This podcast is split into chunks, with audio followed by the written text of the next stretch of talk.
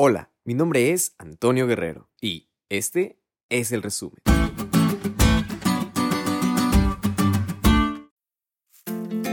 ¿Qué tal amigos? Feliz sábado. Nuevamente terminamos una semana con la ayuda de nuestro Dios. Aunque quizá hayas pasado por pruebas y dificultades, hoy podemos decir, por fin descansaremos en este día con nuestro Señor. El estudio de esta semana nos conforta con sin igual manera. Qué alegría es saber que tenemos a un Dios justo, que dará su recompensa a quienes hayan obedecido y guardado su corazón en Él. Y mediante el capítulo 12 de Hebreos encontramos las declaraciones más claras sobre la existencia de un santuario celestial y el proceso de redención que encontramos en este. En primera instancia encontramos a Jesús como el mediador, nuestro intercesor. Se muestra también a Dios, el Padre, como el juez de todos encontramos el momento sumamente especial sobre la investidura de Jesús como Rey de Reyes y Señor de Señores, en el cual también se declaran que vendrán los tiempos del fin.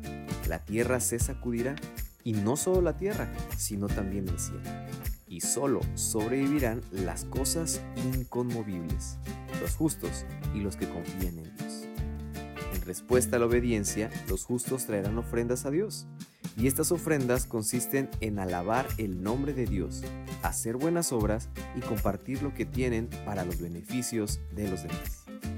Dios no pronuncia un veredicto sin antes investigarlo y estar seguro de cada caso.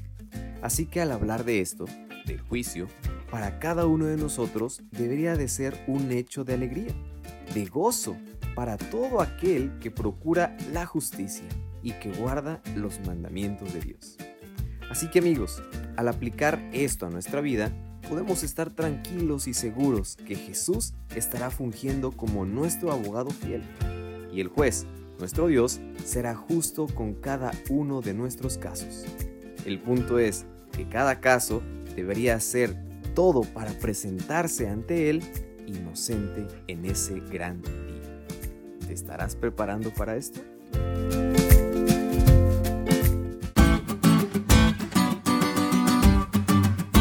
¿Te diste cuenta lo cool que estuvo la lección? No te olvides de estudiarla y compartir este podcast con todos tus amigos. Es todo por hoy, pero mañana tendremos otra oportunidad de estudiar juntos.